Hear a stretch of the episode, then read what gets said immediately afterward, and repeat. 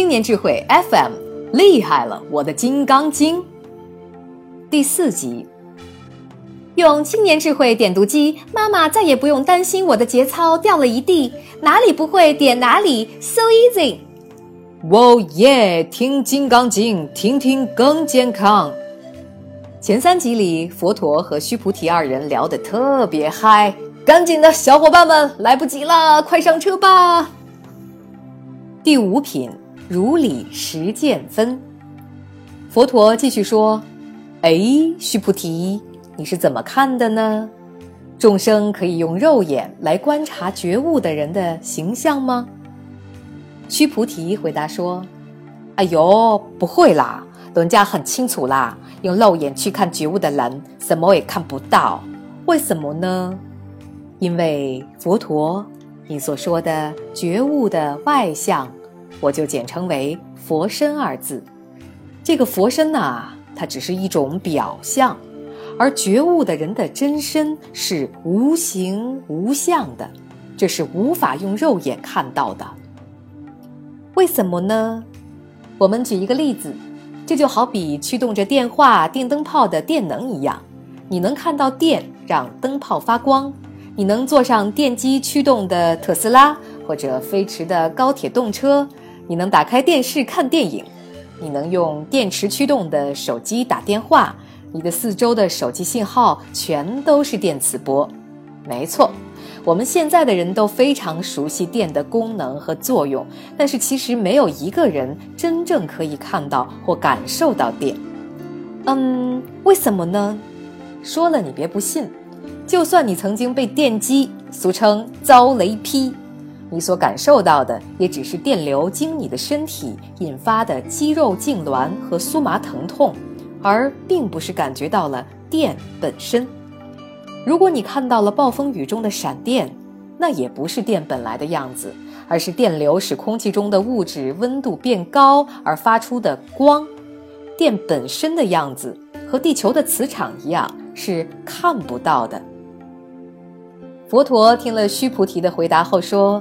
厉害了，我的须菩提，你说对了，么么哒。世间一切有形体的东西也是一样的，都是不实在的，因为它们都会生生灭灭，都会变化。所以，世人眼光所见的一切相，都是临时存在的、虚幻的假象。宇宙万物乃至时间、空间。都在瞬息万变，这是绝对的真理。所以，亲，你怎么可以执着虚幻的假象来蒙骗自己呢？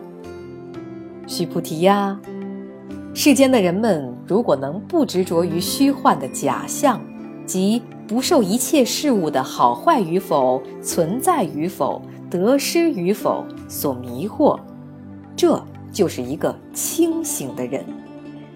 清醒的人就非常洒脱自在，没有烦恼和痛苦，这样的人了不起呀！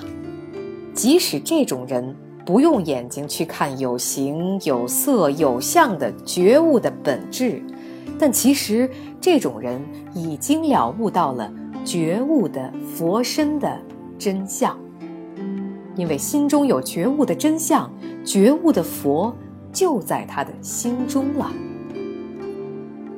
第六品，正信稀有分。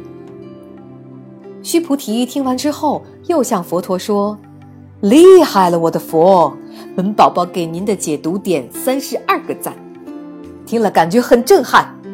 但是，佛陀啊，而那些智慧不够的人们喜欢怀疑，他们会相信您所说的话吗？”佛陀听完之后，又对须菩提说：“须菩提。”哈哈哈！Interesting，don't worry，你不必怀疑。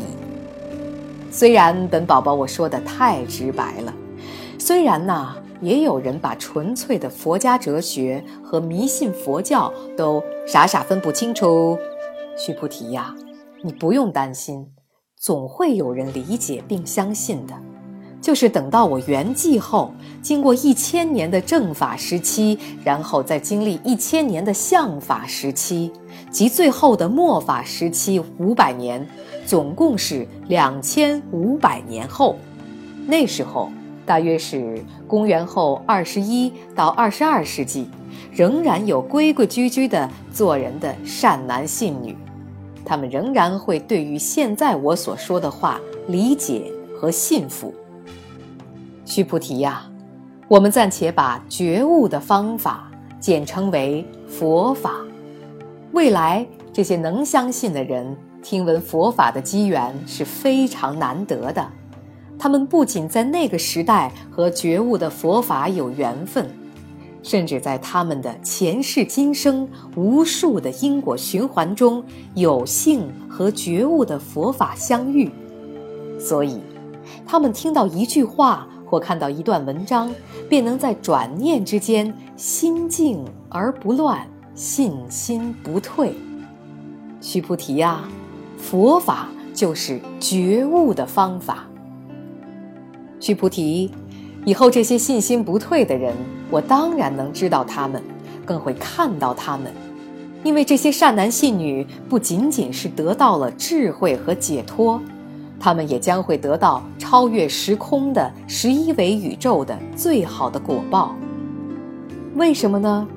因为这些善男信女不但不会执着于我相、人相、众生相、寿者相，更不会执着一切能量、物质乃至时间和空间的名称和表象。